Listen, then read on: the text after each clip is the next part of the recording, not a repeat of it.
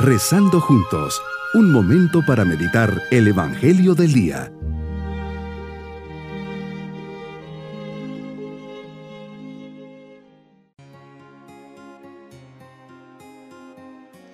Me alegra mucho saludarles y pedir al Señor por cada uno de ustedes en este día martes de la quinta semana del tiempo ordinario. Unidos en oración y poniendo nuestra mirada en el Señor, le decimos, Gracias Señor por todos los dones y beneficios que a cada instante de mi vida me vas concediendo. Dame la gracia de ser cada vez más fiel a tus consejos y de transmitirte sin temor a los que me rodean. Señor, te pido, me enseñes a orar como enseñaste a tus discípulos. Meditemos en el Evangelio de San Marcos capítulo 7 versículos 1 al 13. Hoy nos compartes que algunos fariseos y escribas discutían contigo acerca de la limpieza exterior. Sabemos que los judíos tenían multitud de fórmulas y ritos que cumplían escrupulosamente. Una de ellas era lavarse antes de las comidas. Por eso a la entrada de las casas tenían tinajas para las abluciones, con un significado religioso de la limpieza interior, en este caso presentándose purificados para comer. Muchas de estas prescripciones habían quedado vacías de significado y solo eran un mero simbolismo exterior sin contenido interior. Esto es lo que adviertes, Señor, a los judíos, es lo que rechazas, no la ley, sino el vacío de su cumplimiento externo. Los fariseos y letrados, seguidores estrictos de la ley, ponen a discusión. ¿Por qué tus discípulos comen con manos impuras y no siguen la tradición de los mayores? Ellos en su estructura, ambiente y educación no tendrían malicia al preguntártelo. Es claro que si al seguir la tradición y cumplir los mínimos detalles lo hacen con amor y por amor, por respeto a la ley, amor y respeto a los hermanos, teniendo claro el motivo y el por qué, ningún problema. Pero detrás de esta pregunta y del cumplimiento de estas tradiciones se deja ver una actitud de hipocresía. Este pueblo me honra con los labios, pero su corazón está lejos de mí, había anunciado el profeta.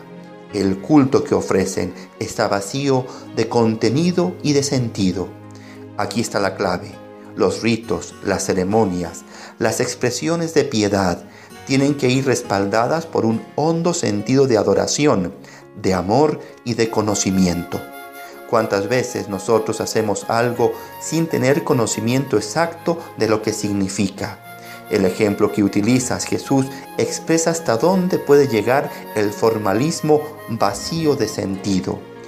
Es claro que debemos seguir algunas tradiciones, es bueno y justo, pero lo que no está bien es realizarlas sin un porqué. Las hago porque no me queda otra o porque así me enseñaron. Sin duda que esto no está bien. ¿Cuántas veces nos encontramos haciendo cosas sin saber el porqué? ¿Por qué voy a misa los domingos? ¿Por qué me confieso cada mes? ¿Por qué rezo el rosario? ¿Por qué hago pequeños sacrificios? ¿Por qué hago actos de caridad? ¿Por qué obedezco? ¿Por qué? Cuando hacemos las cosas olvidando el motivo, es normal que perdamos la ilusión y vayamos cayendo en una rutina, con una fe y actitudes desabridas y monótonas por eso nos encontramos con cantidad de hombres y mujeres que están tirados al borde del camino, parados y averiados, porque no tienen un porqué para sus vidas o para vivir sus responsabilidades como cristianos. Por eso tampoco es extraño encontrarse con muchos padres de familia que no son capaces de convencer y motivar a sus hijos mayores a vivir cristianamente. Al no ser capaces de darles un porqué. Yo ya sé por qué hago las cosas.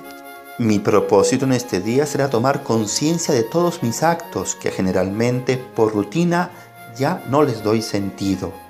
Renovaré mi intención y el cariño y el amor al hacerlos.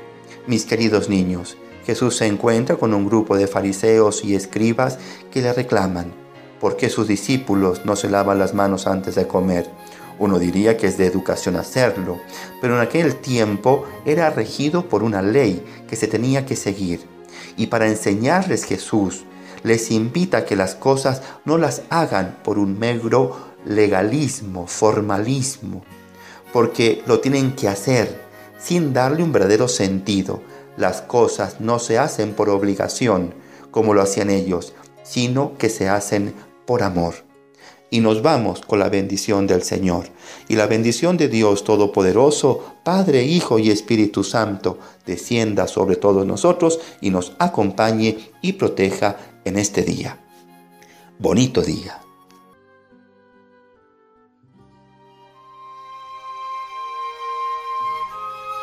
Hemos rezado junto con el Padre Denis Doren, Legionario de Cristo.